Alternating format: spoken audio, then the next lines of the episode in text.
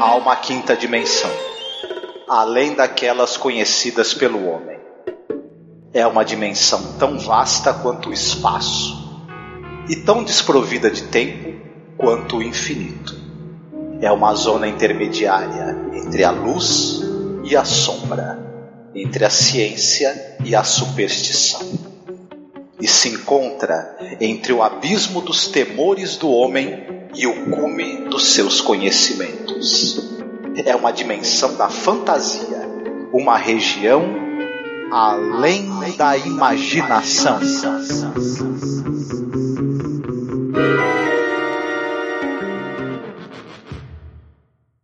What do you have that could possibly interest me? A great many things. Oh, you'd be surprised, Mr. Bedecker. Many things. Varied and delightful. And what do I have that could remotely interest you? Actually, a minor item. In fact, something less than minor. Insignificant. Infinitesimal. Microscopic. Teensy weensy. You want an extended lifespan. Few hundred years to play around with. Some people would call that immortality. But why make it sound so imposing? Let's call it just the two of us. Let's call it uh, some additional free time. After all, what are a few hundred years or a few thousand? A few thousand? Five thousand, ten thousand. What is it in the scheme of things? The world will go on ad infinitum. So what are a few thousand years more or less, give or take, add or subtract? Uh, a little piece of your makeup, a crumb off the crust of your structure, a fragment of an atom of your being, or a... Or what? A soul? You're the devil. At your service. Please allow me to introduce myself. I'm a man of and.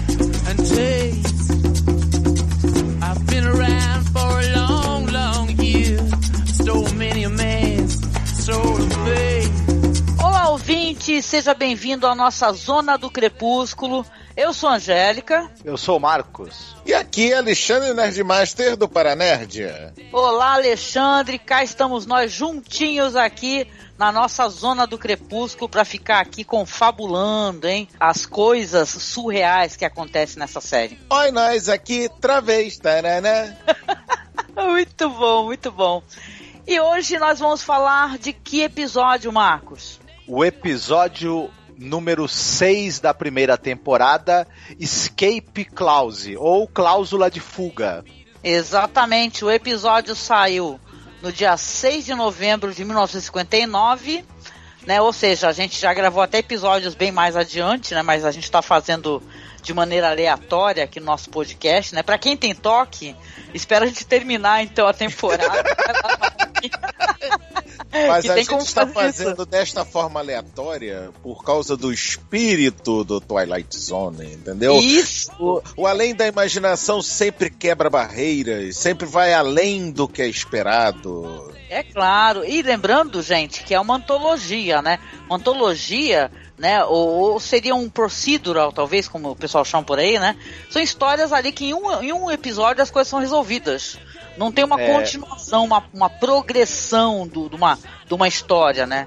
E tal, de uma pro- Então dá pra você assistir de boa, escutar o podcast, não- você não tá perdendo nada, você, vai- você só vai estar curtindo. Falando em antologias, aguardem ouvintes, a minha recomendação para este episódio é uma antologia. Hum, Opa, opa, vamos lá então.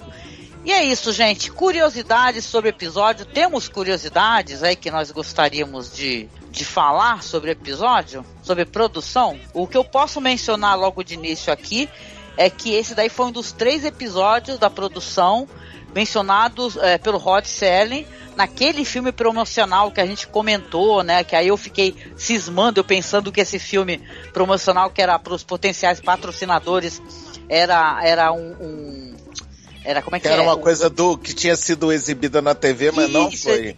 Exatamente, não foi mesmo, viu, gente? Sou uma louca, fico falando essas loucuras. Não, não é não, não é não. Você é uma querida, que é isso? Não, não, não se menospreze, mulher. Tudo bem. Mas assim, eu digo assim que é interessante que se você ver ele promovendo esse episódio naquela a abertura. Para quem tiver ali curiosidade, voltemos algumas casas, viu? Você vai lá naquele podcast que nós gravamos lá sobre o primeiro episódio, tá? Com o Alexandre Nerdmaster. Que ele coloca assim, que nossa, que o cara não morre, aí aparece o avião caindo, aparece um monte de coisas que depois não apareceram, né?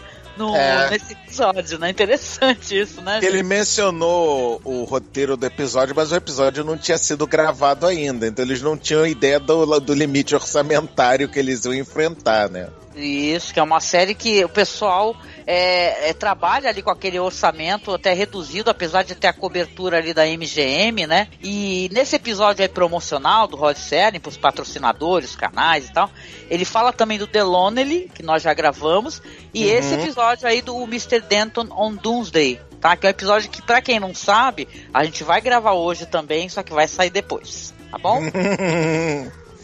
Olha os bastidores da produção, viu? Eu acho que a gente podia citar também duas coisas interessantes. Um que ele é dirigido pelo Mitchell Leisen, Leisen, enfim, não sei como se pronuncia, que ele é um cara que foi um diretor muito ativo nos anos 40 e 50 e ele dirigiu aquele filme importante que é o Flor do Lodo, que é um filme com a Paulette Goddard e o Ray Milland, que aliás é a única coisa dele que eu já assisti, né? E na verdade também devo ter assistido episódio de séries que ele dirigiu. E outra coisa tem o David Wayne, que é um ator muito conhecido pelo, por ser um dos protagonistas do Como Agarrar um Milionário, aquele filme com a Marilyn Monroe, a, a, Lauren Bacall, né? Filme, uma comédia muito famosa, e ele também é um dos protagonistas do filme As Três Faces de Eva, que é aquele filme sobre dissociação de personalidade, também é um filme muito conhecido. Então ele é uma cara aí é, bastante conhecida do cinema, né? Ele é um cientista também do Enigma de Andrômeda, né?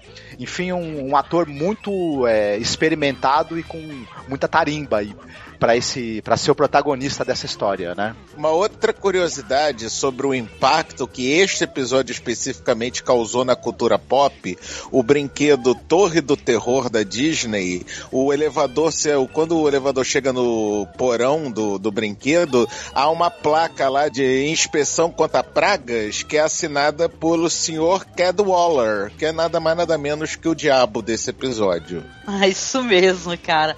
Esse elenco, ah, eu achei um elenco muito legal. O Marcos falou aí do David Wayne, mas esse Thomas Gomes, né, que é o que faz o, o diabo, ele tá maravilhoso, cara. Cara, por um segundo, sério, sinceramente, sem sacanagem, por um segundo eu pensei que era o Hitchcock, cara. Né, ele lembra, né, o jeito, né, até de se movimentar, lembra um pouco É mesmo. aquele jeitão pomposo do Hitchcock, cara, foi muito bom, cara. Uhum. E o episódio também conta com a Virginia Christine, que faz a Ethel Bedecker. Que coitada, gente. Eu O personagem dela é o personagem sofredor do, do episódio, né? Também tem o Raymond Bailey, que faz o doutor. E alguns outros personagens de apoio também, né? Esses daí são os principais.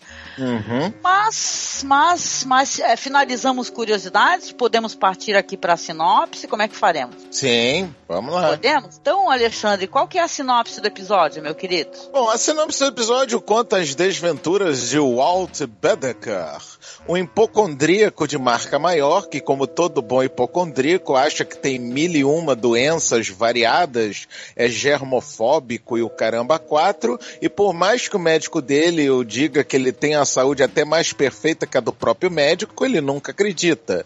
Desesperado em busca da saúde perfeita e da, talvez até, quem sabe, da vida eterna, ele acaba fazendo um pacto com ninguém mais, ninguém menos que o diabo. o diabo promete a ele vida eterna, saúde invejável, invulnerabilidade, juventude eterna e o caramba quatro. E caso por acaso ele sinta vontade de acabar com este contrato, há uma cláusula de escape. O que que acontece para ele querer esta cláusula e quais são os eventos que ocorrem por causa disso? Fiquem sabendo hoje neste episódio. Exatamente, né? Esse é um episódio, gente, que de uma pessoa é, nefasta, né? Eu vou ter que dar o meu pitaco aqui sobre representatividade feminina, né? Senão não seria eu. Claro. Porque assim, cara, a, a, a, a série, né? Não só, olha, a gente tá ainda na primeira temporada, relaxa. Não é uma questão que eu tô criticando que a série não presta, é uma série icônica, ela é uma série seminal para a história da televisão, inclusive para a cultura pop.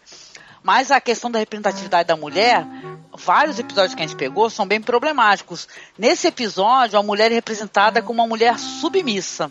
Muito submissa a esse marido hipocondríaco, mandão, ignorante. Ela é um personagem trágico, porque ela, com ela vai acontecer uma coisa horrorosa, né? Que inclusive o episódio não perde dois segundos para questionar, né? O horror do que acontece com ela. Então, eu lembro que quando eu assisti a primeira vez, eu fiquei muito revoltada. A história é muito interessante mesmo. Toda essa questão do cara. Eu gosto dessas histórias mesmo. Histórias assim de pactos com o demônio, sabe? Porque são interessantes. Tu até mencionou naquele outro podcast, né, Alexandre? Aquele filme com Brendan Fraser, né? O Diabrado, sim. no Diabrado, que é muito divertido.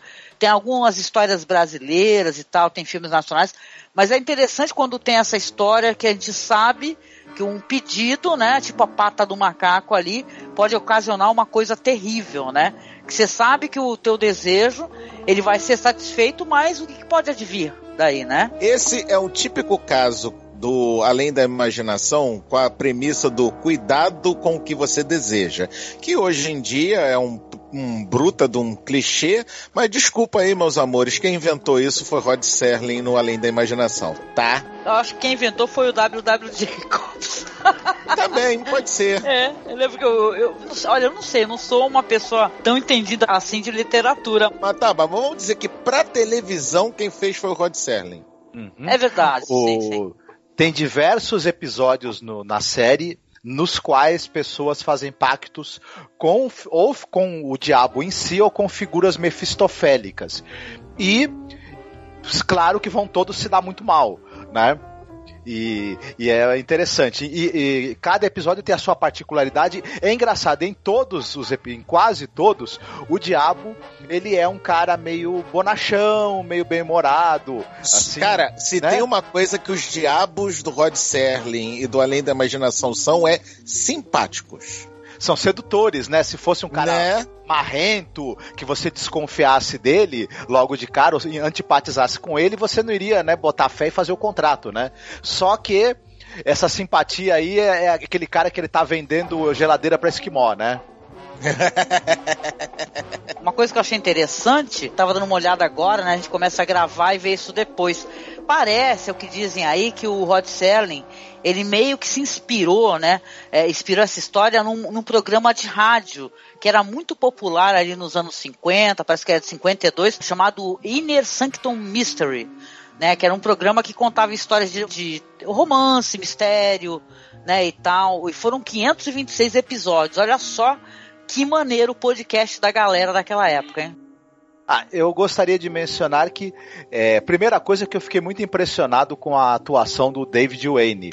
Ele faz um cara, é um personagem que pra mim ele tem, ele, ele vai se revelando aos poucos, porque primeiro ele tem, ele é aquele cara que, como a gente já falou, ele é um hipocondríaco, um obviamente um narcisista.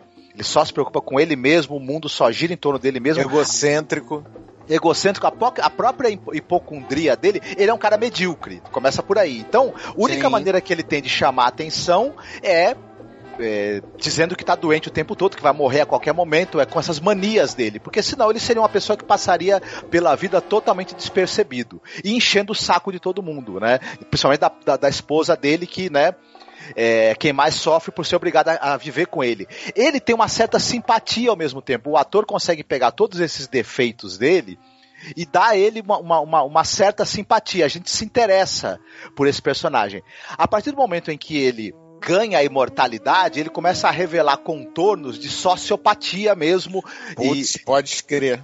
Né? Então já é mais uma camada que o autor, é, que o ator acresce... o, que, que, o roteiro e o ator conseguem acrescentar muito bem para ele. E quando ele recebe esse dom, ele começa a revelar esse, essa coisa de, de, de, ser um sociopata mesmo, sem totalmente desprovido de empatia pelos outros. Isso não soa é, como é que forçado. Essa transposição não. acaba funcionando muito bem e de maneira orgânica. Eu gostei muito disso. Agora eu quero deixar aqui é, registrado neste belíssimo podcast o melhor uso de imortalidade que eu já vi na minha vida, que é o cara se jogar na porra da frente de trens e ônibus para ganhar seguro de acidente.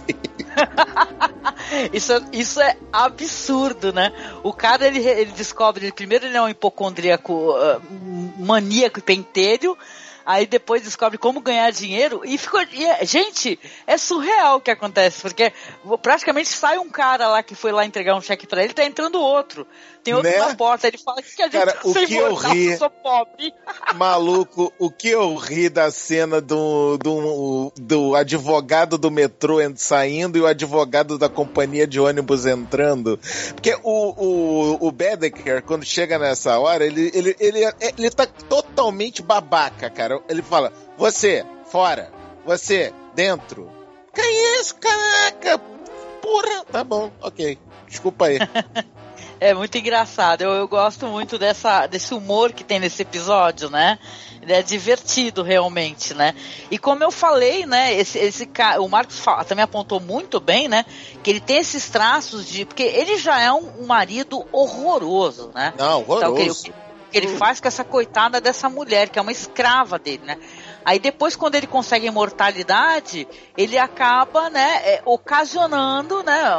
Aparentemente parece que é um, um, acidente, né? Não é proposital, mas meio que ela cai ali e morre, né? E pronto. Porque aí o, o, o, cara vai acabar cada vez se enrolando mais, né? Ou seja, é um idiota, é, é basicamente uma história de um homem é, que não é uma pessoa lá muito legal, descobre que consegue a imortalidade o demônio fala assim: olha só, eu vou dar imortalidade para esse babaca, entendeu? Agora vai, sim.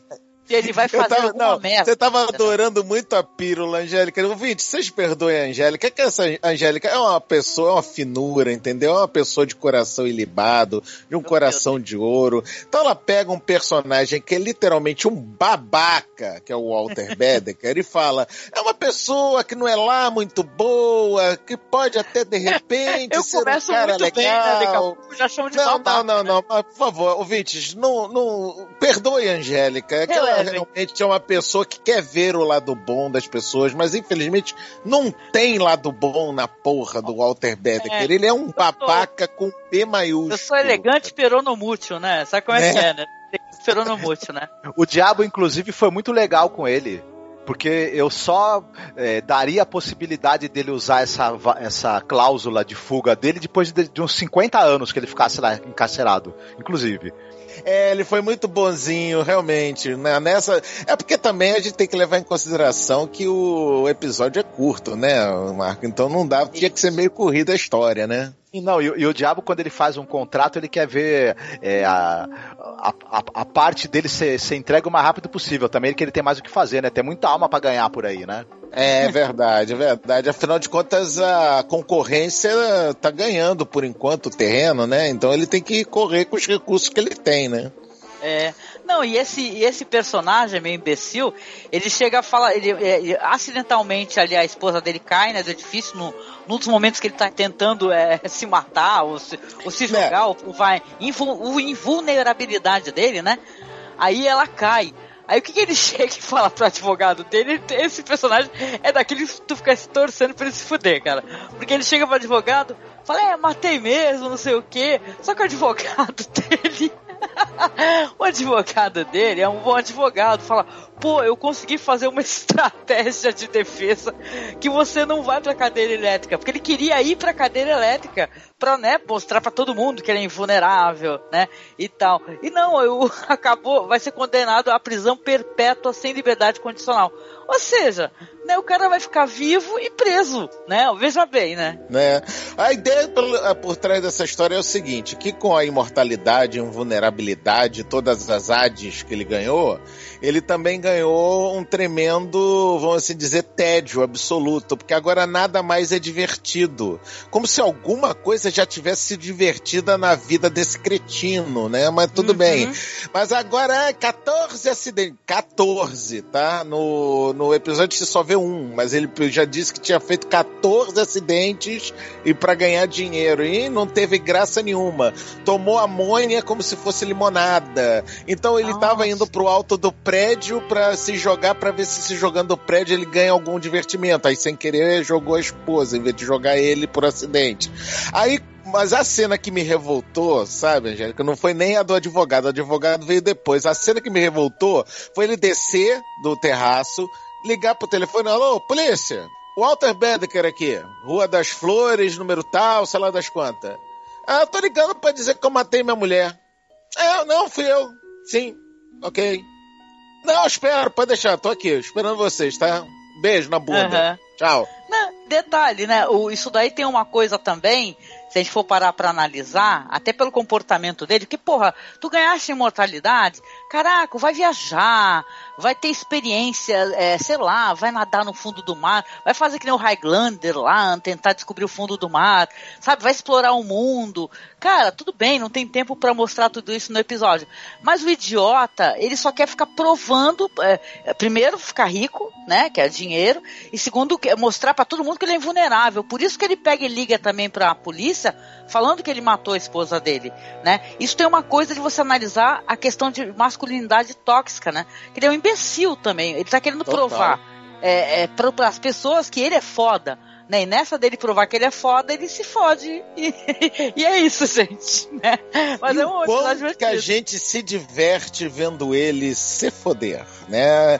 É quase catársico a, a fodicidade que ele com qual ele se fode, né, dona Angélica? É, é verdade, cara. E olha, eu vou te falar, esse, esse Cad Wallader, que é o, o demônio, ele é maravilhoso, né? A cara dele, o jeito que ele tá falando com o cara, ele sabe que o cara vai se fuder, então ele sabe que o cara vai acabar é, tentando, porque essa cláusula de escape aí seria ele pedir, né? Ele chegar e falar, olha, eu não quero mais ser imortal, eu quero morrer, né? E tal, ele acaba sendo obrigado a fazer esse pedido, quando ele descobre que ele vai ficar numa cadeia, né? Ia ser tipo aquele episódio lá, teve essa série aí baseada no universo de Stephen King, que é o cara ficar preso por anos e anos e anos e anos. Ia ser a mesma história, mais ou menos, desse Bedecker aí. Entendeu? O cara ia ficar muitos anos preso, não morre, não acontece nada com ele, só fica preso. Fica sem a liberdade dele. Vai ter que esperar, né? O mundo acabar, né? E tal. E continua lá, né? Sim. Cara, outra cena que também me fez chorar de rir do seu Thomas Gomes, né? O Cadwaller, diabo, é quando ele tá lá, entrega o, o contrato, o, o Bedecker assina tal e coisa, aí pra fechar o contrato ele taca um carimbo flamejante bate no contrato e levanta. O troço foi tão mambembe, tão sem vergonha, que quando ele levanta a porra do carimbo, ele puxa o contrato junto que grudou no carimbo. Ficou sensacional. Ficou muito bom Eu mesmo. ri, cara, eu ri de cair no chão de tanto rir dessa cena, cara. Tem, tem uma coisa engraçada que eu vou até confessar pra vocês aqui. Os episódios da série que caem mais pro lado da comédia são alguns dos que eu gosto menos, embora eu ache que são muito bons também. Esse é uma exceção, porque esse é um episódio que ele, ah, que bom, que- Marco. que ele você cai já pro tava- lado do, Você do já, humor, já estava me decepcionando, Marcos. Faça isso não. mas é que eu acho que ele, ele desvenda algumas coisas absolutamente terríveis e tenebrosas da natureza humana, mas sem perder o bom humor em momento nenhum. E isso é muito difícil de você conseguir e ele consegue isso aí de maneira assim. é, bem, bem. Ele, ele, ele faz isso com louvor, eu diria, né? Eu também Sim. diria isso. Com certeza. Mas vamos lá, que a gente tá chegando perto dos 30. Vamos pra parte de recomendações? Simbora? Perfeitamente. Vamos lá. O que, que você recomenda hoje, Alexandre? Pra gente assistir? Como sempre, abusado do jeito que eu sou, né? Como eu sou amigo da chefia aqui deste podcast, eu vou fazer novamente duas recomendações. A primeira, eu fiz uma pesquisa assim na minha catalogação, né? Na minha videoteca pessoal, e achei um excelente filme com um hipocondríaco nele, que é nada mais, nada menos do que Tudo Pode Dar Certo, de Woody Allen. Ah, sim, eu gosto desse filme, muito legal. Muito, muito, bom, bom por sinal, legal mesmo. E no quesito morte, já que estamos falando de morte, de um ser imortal, tal e coisa, né? Eu, eu falei que eu ia recomendar uma antologia, né, ouvintes? Então procure na Netflix Love, Death mais Robots, ou Amor, Morte e Robôs, que é uma antologia de animações e tal qual, no, no estilo Animatrix de cada animação de ser uma técnica diferente de animação, então no caso do Love, Death Robots é a mesma coisa, são histórias é, independentes entre si, que é o que faz uma antologia, obviamente, mas o grande barato é que cada episódio é uma técnica completamente diferente de animação. É muito bom mesmo. Ah, legal. Eu já assisti, Alexandre, desde a outra recomendação que você fez, é muito, muito maneiro, viu? Fiquei realmente impactada pela qualidade, viu? Eu fiquei né? torcendo para que a Netflix continue a, a fazer, a, é, é, tipo assim, entregar pra gente, né? Essas coletâneas, sabe? Que são muito bonitas, assim. Sim. Muito steampunk, histórias legais, sabe? Eu fiquei apaixonada. Assisti, acho que numa sentada, né? Porque é rapidinho, né? Sim, porque são episódios ah. curtinhos, 15, 20 minutos no máximo cada episódio. É muito curto mesmo. Sim, isso é muito legal, gente, muito legal. Tem várias temáticas lá e tem muito humor também o que é bem, bem divertido. E você, Marcos, o que, que você recomenda hoje? Eu vou recomendar, essa é uma história obviamente fáustica, né, como tantas outras, então vamos direto à fonte. É, eu vou recomendar o filme do Murnau, de 1926, o Fausto, que é uma adaptação da obra da peça, né, Fausto do Johann Wolfgang von Goethe, uma, aquela peça alemã que, que igual Além da Imaginação, a peça do Goethe ela é uma influência monstruosa em toda a cultura ocidental, toda a cultura pop, toda a cultura literária, toda a cultura fílmica.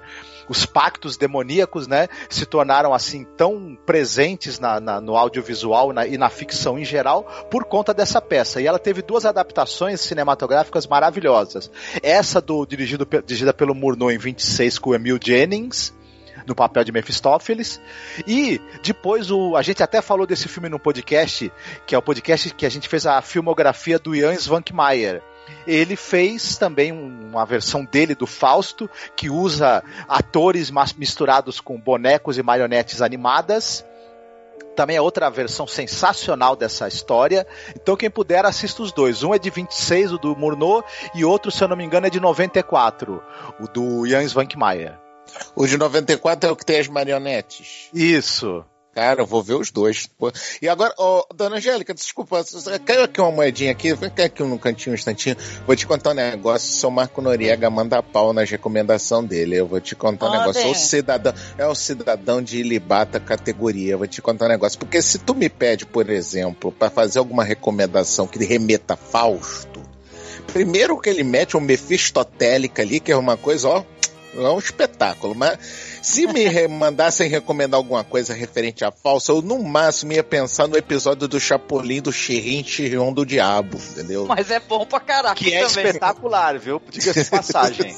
Vamos lembrar que é, é Shakespeareito, né? O, era o nome dele, né? Shakespeareito, né? né? Shakespeareito. Angélica, meu amor, qual seria a sua recomendação neste episódio? A minha recomendação vai ser um filme de um cara que é um ator mas também é um diretor, né? Que é o Mathieu Kassovitz.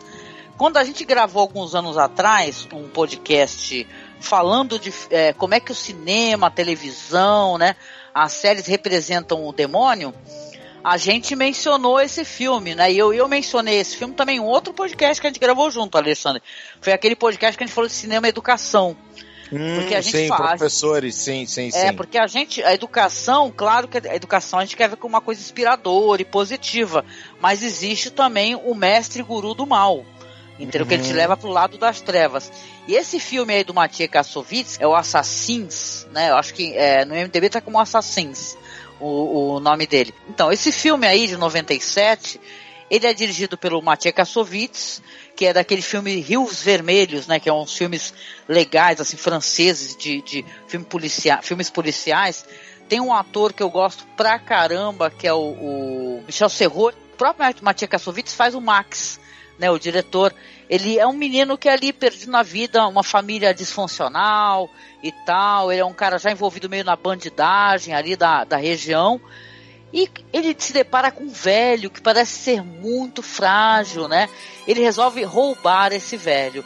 O caso é que o velho é um assassino profissional muitíssimo cruel, entendeu? Que por, por algum motivo ele vai resolver se tornar ali um mentor desse menino, vai entrar na casa dele, conhecer a mãe dele e tal. E ele, até porque ele tem essa aparência de fragilidade, as pessoas não suspeitam dele. O lance da gente falar em demônio é meio que spoiler nesse filme, né? Porque você vê que realmente existe uma influência ali e é uma história fálsica entendeu? Porque até um menino, que é um menino que não tá, tá meio desvirtuado do caminho do bem, o velho ensina para ele coisas e coloca ele em situações que o horrorizam, ele fica horrorizado. Entendeu? Então, um filme francês, que é um filme que quase ninguém comenta sobre esse filme, mas é um filme muito legal. E o Matia Kassovitz, ele é um cara que tem uma carreira muito legal. Então, eu, inclusive, recomendo para as pessoas é, buscarem um pouco mais o cinema desse ator-diretor aí, que vale muito a pena. Né? E a recomendação que eu quero fazer juntamente, aproveitando, é que a gente tem esse podcast aí, como eu falei, que a gente falou de várias representações do Diabo do Cinema. Então tem muita coisa boa ali, vai ter desde o. Deixa eu adivinhar, Rebeldes, né? com participação do Douglas Freak. Não, não tem. Vai o ter quê? Tem o Ivan Mizanzuki, não esquece. diabo tem o Douglas Freak, absurdo. É porque o Douglas começou a participar do nosso podcast quando a gente foi falar sobre o Halloween francês. Né? Então aí o Douglas, eu, eu já tinha amizade, assim, o Eduardo nos apresentou, né, e tal. E aí depois mais para frente eu comecei a me comunicar mais com o Douglas, fiz o convite, ele aceitou, o que até hoje ele faz. Ele na verdade não é apenas um convidado, ele é até um colaborador nosso. Né? Mas nessa época eu ainda não tinha muita amizade com o Douglas, não conhecia muito bem ele, mas com certeza se fosse fazer um revival desse podcast, ia sair coisa assim do arco da velha com ele, não tenha dúvida, viu? mas, mas, é muito divertido, tem um cara famoso, que hoje em dia ele é famoso aí, que é o senhor Ivan Mizanzuki, do Anticast, oh, Projetos oh, Humanos. Né? Adoro Mizanzuki. Também é uma boa pessoa. Mas é isso, né? Chegamos aqui ao final do nosso podcast. A gente falou um podcast muito capirotesco né, gente? E o nosso colaborador das frases finais aí, que ele já desse veio reclamar comigo.